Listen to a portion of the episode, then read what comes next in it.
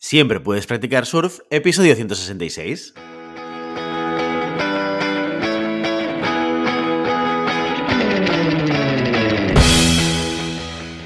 Bienvenido y bienvenida a Siempre puedes practicar surf, el podcast diario sobre recursos humanos.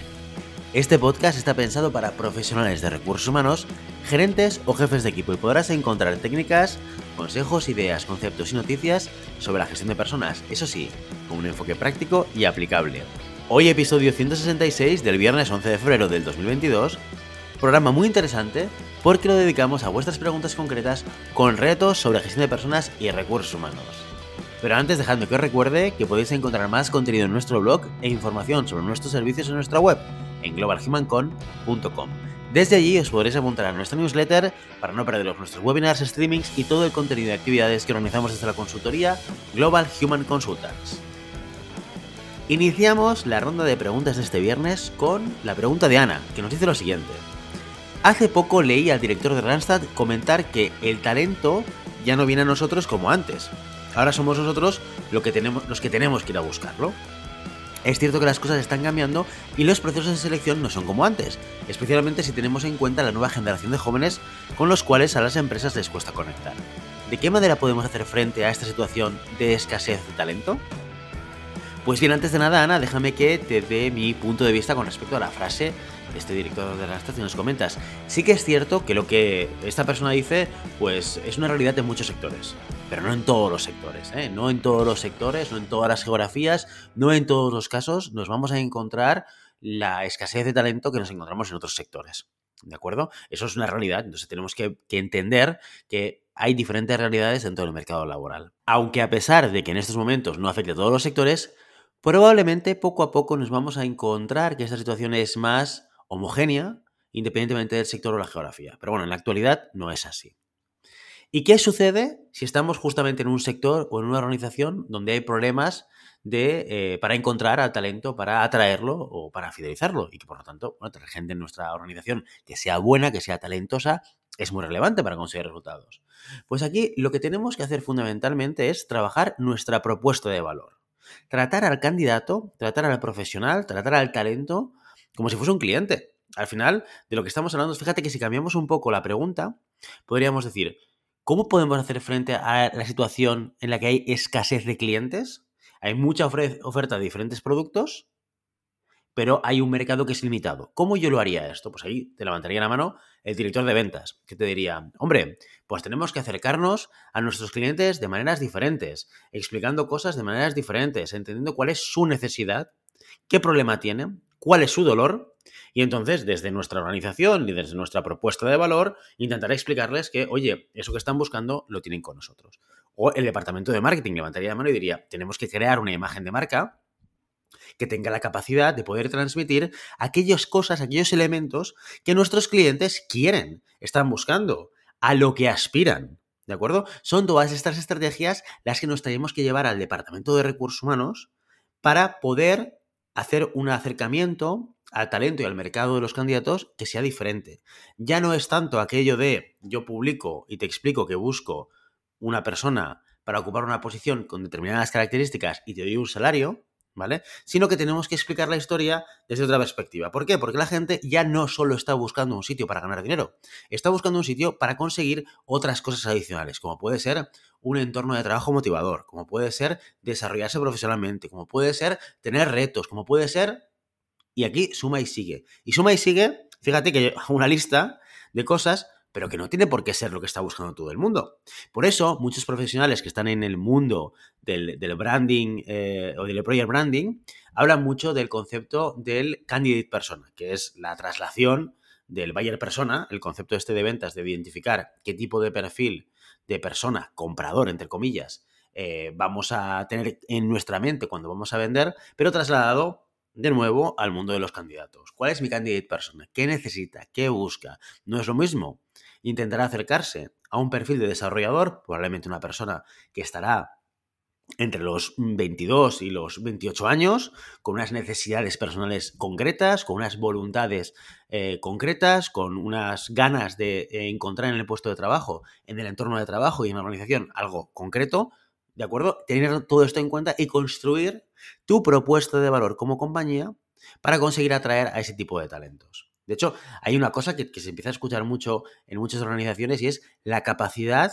que tienen unos talentos de atraer a otros. Ya se empieza a escuchar cada vez más aquello de me voy a trabajar a tal startup porque el director de marketing de tal otra empresa, que es reconocido en todo el sector, está trabajando allí. Con lo cual también hay esta atracción de talento, el talento llama al talento. ¿Vale? Con lo cual, y por intentar ser conciso en la respuesta a tu pregunta, Ana, yo te diría que es trabajar tu propuesta de valor como organización, como proyecto, como empresa. Muy importante tenerlo muy claro, pero no solamente desde el nosotros para nosotros, sino escuchando al otro lado, que es lo que quiere el candidato. Porque yo puedo definir mi propuesta de valor como me dé la gana, pero si no conecto con las necesidades, voluntades o expectativas de mis candidatos potenciales, pues felicidades, nadie va a querer venir a trabajar contigo. Y esto es un poco en lo que deberíamos estar trabajando en los departamentos de recursos humanos para justamente intentar que eh, la escasez de talento nos afecte lo mínimo posible.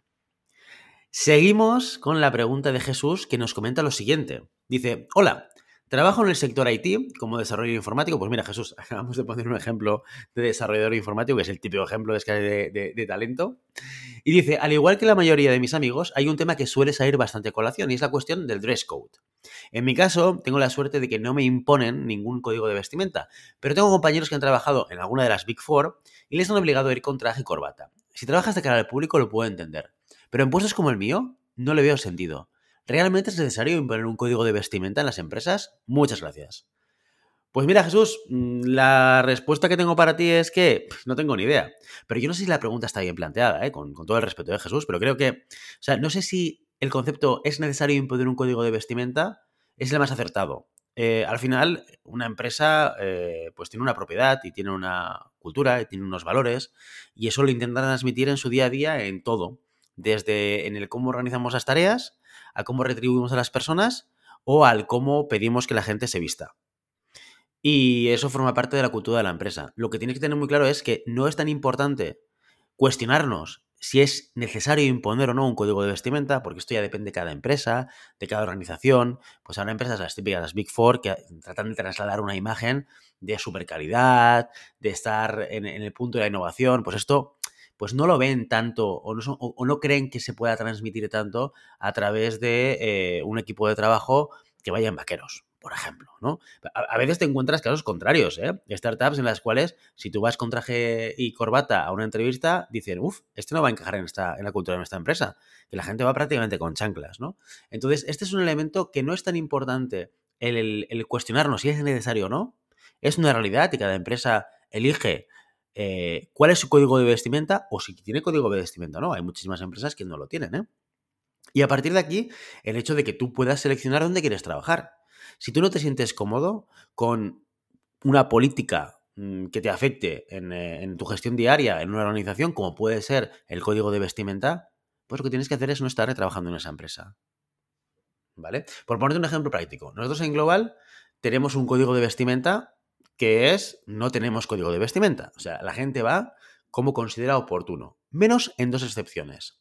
Una, cuando tenemos que hacer una entrevista de trabajo con un candidato, porque creemos que tenemos que mostrar un respeto a ese candidato que viene a dedicarnos su tiempo, que viene a conocernos, que viene a, bueno, a responder a nuestras preguntas también para que nosotros le podamos conocer. Y eso se, se merece un, un, mínimo respeto de vestimenta y no ir con pantalones vaqueros, bambas y, o pantalones rotos, ¿no? Por ejemplo. O cuando vienen clientes, ¿vale? Y ahí es, mira, nosotros en función del cliente, tenemos clientes de todo tipo. Trabajamos con startups que vienen con una sudadera y que vienen con vaqueros. Pues no hay ningún problema. El día que viene la startup, pues vistes como consideras oportuno. Ahora, hay veces que vienen eh, empresas más clásicas y empresas que te vienen a visitar con traje y corbata. Pues cuando toca ir a visitar clientes de este estilo, pues nosotros nos adaptamos al cliente sin ningún problema, no nos importa. Pero al final, eh, lo que queremos es acercarnos a su cultura para poder entenderlos mejor y estar más cerca de ellos. Insisto, que si estás en una empresa, Big Four o no Big Four, que tiene alguna política con la cual no te sientes cómodo, sea el código de vestimenta o no, la pregunta no es, o la cuestión no es poner en duda o cuestionar la necesidad de esa política, sino la cuestión es qué haces tú ahí trabajando. Y cerramos la sección con María, que nos dice lo siguiente. Dice, hola, estoy en una situación un poco complicada. A ver si desde siempre puedes practicar surf, puedes hacerme un cable. Recientemente he tomado la decisión de promocionar un empleado con menos experiencia en la empresa sobre otra persona que llevaba el doble de años. Ambas personas sabían que tenían la posibilidad de ascender, pero solo una se decidió a tomar la iniciativa y ocuparse de más responsabilidades y demostrar sus aptitudes, mientras que la otra persona, pues no. Evidentemente, la persona que no consiguió el ascenso está muy enfadada y amenaza con irse. Además, tiene amigos en otros departamentos y sé que van a estar en contra de mi decisión. ¿Cómo puedo hacer que el equipo siga trabajando de manera eficaz sin que estén resentidos con su nuevo líder? ¿Y cómo puedo ayudar al nuevo líder a integrarse en un grupo que de todas va a ser hostil con él, muchas gracias. Pues bien, María, situación muy complicada, muy complicada. Pero lo cierto es que lo primero que te diría es, sigue adelante con tu, con tu decisión. Tú has hecho un proceso en el cual lo que te has planteado es actitud de desempeño. Perfecto. Es lo que tenías que haber hecho. O sea, a la gente no se le promociona por la cantidad de tiempo que lleva en una organización, en una silla o en un puesto de trabajo. Se le promociona por su desempeño, por su actitud, por su potencial, por ese tipo de cosas. Y a veces y esto lo tiene que entender todo el mundo, a veces pues toca promocionar a gente que quizás tiene menos años, oye, o en este caso pues la mitad de años que otra persona que también aspira a esa posición.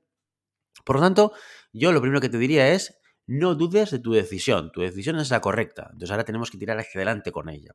Lo primero es a través de la comunicación. Está claro que la persona que no ha promocionado va a estar descontenta y depende de cómo sea su actitud y su perfil de personalidad, igual pone palos en las ruedas, ¿vale?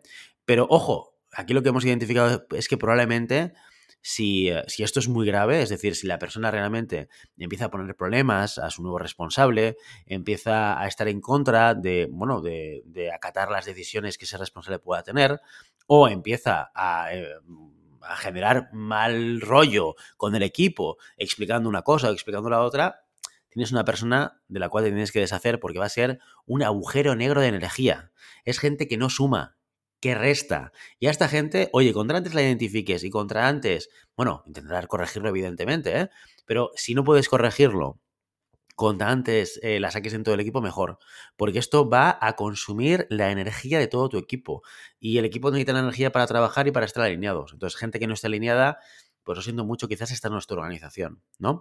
Pero, ¿qué tenemos que hacer antes de llegar a ese punto, al punto de la separación? Pues intentar hablar con la persona de manera individual. Intentar explicarle cuál ha sido tu proceso de decisión. E intentar explicarle que si en el futuro quiere ser, ser apto para una promoción, ¿qué es lo que tiene que hacer? Desde la más eh, o desde, desde, la mayor de las honestidades, desde la mayor de las transparencias.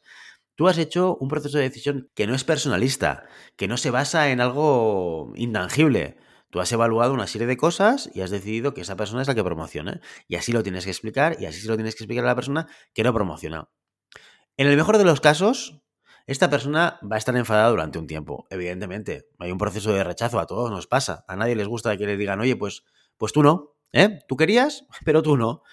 Pero si esta persona tiene una buena actitud, es una persona madura y es una persona responsable, con el tiempo acabará entendiendo la decisión y la acabará aceptando. Pues bien, ¿qué hacemos con el equipo?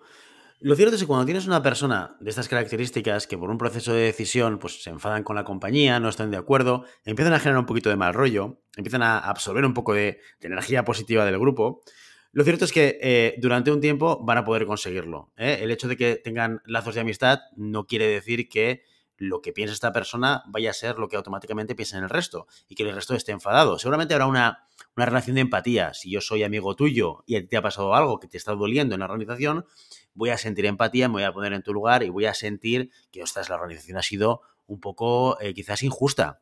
De ahí que sea muy importante que tú cuando comuniques esa promoción, si ya la has eh, hecho, pues comunicarla posteriori, expliques las razones por las cuales has decidido a esta persona y la apoyes al 100%. Tienes que apoyarla al 100%. ¿De acuerdo? Y ya verás que o bien en el escenario en el cual esta persona que está enfadada va a través de, pues, de su propia madurez, a través de su proceso de responsabilidad, va a volver a una situación más de normalidad, o ya sea porque en el escenario B esta persona acaba saliendo del proyecto, el equipo volverá otra vez a la normalidad. ¿eh? Porque el elemento distorsionador es esta persona. ¿De acuerdo? O esta persona evoluciona y vuelve a una actitud positiva, o esta persona se marcha, pero ya verás que el equipo volverá otra vez a unas circunstancias de normalidad. ¿Sí? ¿Y cómo puedes ayudar a este nuevo líder a integrarse en el grupo. Primero, lo que te decía al principio, apoyo 100%. Hay que apoyarlo, hay que ayudarlo. Si hay alguna persona dentro del equipo que no acepta esta promoción, lo que te vas a encontrar es personas que igual se lo saltan y que van a por ti. hablar contigo, oye, que este nuevo responsable no está haciendo las cosas bien. O, ojo, porque hace estas cosas de esta manera, igual puede ser perjudicial para el objetivo de la compañía. Ojo con este tipo de interacciones. Aquí lo que te recomiendo siempre es que en la medida de lo posible tú le digas a esta persona que lo que tiene que hacer es hablar con su jefe. Háblalo con él. Si tú tienes problemas porque piensas que tu jefe está tomando decisiones incorrectas, pues ¿para qué me lo explicas a mí? O sea, genial que me lo cuentes. Pero creo que es importante y si realmente te, te importa lo que está sucediendo, háblalo con esa persona y así le das la oportunidad a tu nuevo jefe a aprender y a plantearse si aquello que está haciendo es lo correcto o no. Pero no vengas aquí eh, a mí como si fuese un confesionario esperando que yo haga algo, audite o le eche bronca o vete a saber el qué. No, no, no, no. Aquí, si yo tengo un problema con una persona, responsabilidad y transparencia. Tengo que ir a esa persona y explicárselo de buenas maneras pero tengo que contárselo. No puedo ir al jefe del jefe para preguntar, para decirle, para que éste haga, para que este. No, no, no, no, no. Eso, cuando sucede en las organizaciones, va siempre a funcionar mal. Fatal. Este es el principio del fin de una cultura de la comunicación transparente. ¿De acuerdo? Y lo, y lo siguiente que también te recomendaría con este nuevo líder es está con él tiempo. Dedícale tiempo, escúchale, porque va a tener problemas. Le va a costar tomar el liderazgo del equipo y va a necesitar tu apoyo. No solamente el apoyo más oficial, del hecho de, oye, estoy contigo, no te preocupes, toma tus decisiones, vamos a hacerlo juntos, vamos a transformar este equipo, yo te voy a guiar, ¿vale? Sino también escuchándole, con cierta periodicidad. Oye, pues cada X tiempo, llévatelo a tomar un café, ves a comer con él, pregúntale qué tal le van las cosas, intenta guiarle, intenta ayudarle y dale esperanza también, porque va a haber momentos que van a ser muy complicados. En estas circunstancias siempre hay momentos muy complicados, ¿no? Cuando el equipo se te pone de espaldas, ¿por qué? Porque es que te han promocionado a ti y no a mi amigo que está aquí, que es el que se lo merecía. Bueno, bueno, se lo merecía, pero ojo, ¿eh? Se lo merecía, pero pero su actitud, pero, ojo, pero el desempeño, pero ojo. Por tanto, hacer un seguimiento, mm, bueno, constante ¿eh? Eh, en el cual no solamente se hable de trabajo, de objetivos, de tareas y demás, sino también se trate de hablar, oye, ¿tú cómo estás? ¿Qué tal con el equipo? ¿Cómo se está adaptando el equipo? ¿Qué problemas tienes? ¿Cómo te puedo ayudar? Con lo cual, yo trabajaría sobre estos tres elementos. Primero, el foco, entre comillas, la distorsión, la persona enfadada, ¿vale? Ya sea para ayudarla a volver a un estado de actitud positiva, ya sea para, bueno, llevar a un estado de, separación. Segundo, el resto del equipo, comunicación, hay que explicarlo no dejes que sea solamente la persona que está enfadada que tenga la oportunidad de explicar qué, es lo que ha sucedido. Tú explícalo y, y, razónalo. Oye, pues mira, hemos decidido promocionar a esa persona por lo que sea. Tercero, acompaña al nuevo manager. Acompaña al nuevo líder. Está cerca de él y escúchale y guíale. Yo creo que, eh, no sé si esta es la receta del éxito, pero probablemente son tres acciones y tres palancas que puedes trabajar en la operativa que van a ayudar a que este reto y esta circunstancia pueda llegar a buen puerto. Y con esta última pregunta, cerramos el episodio de hoy. Y ya sabes, no puedes detener las olas, pero siempre puedes practicar surf. Y hasta aquí nuestro episodio de hoy. Como siempre, queremos invitaros a que os pongáis en contacto con nosotros, nos deis vuestra opinión y nos sugeráis si tenéis algún tema o alguna pregunta concreta. Lo podéis hacer a través de la página de contacto en globalhumancom.com barra contáctanos o a través de las redes sociales. Estamos en Facebook, en Instagram, en Twitter y en LinkedIn. Y si el contenido de este podcast te gusta, no te olvides suscribirte, darnos 5 estrellas en iTunes y me gusta tanto en iVoox como en Spotify. Igualmente recuerda que puedes encontrar más contenidos, noticias y recursos en nuestra web en globalhumancon.com. Muchas gracias por todo, por tu tiempo, por tu atención y por tu interés en estos temas sobre la gestión de personas. Nos escuchamos la semana que viene, el lunes, con una nueva entrevista interesantísima. Hasta entonces, feliz fin de semana.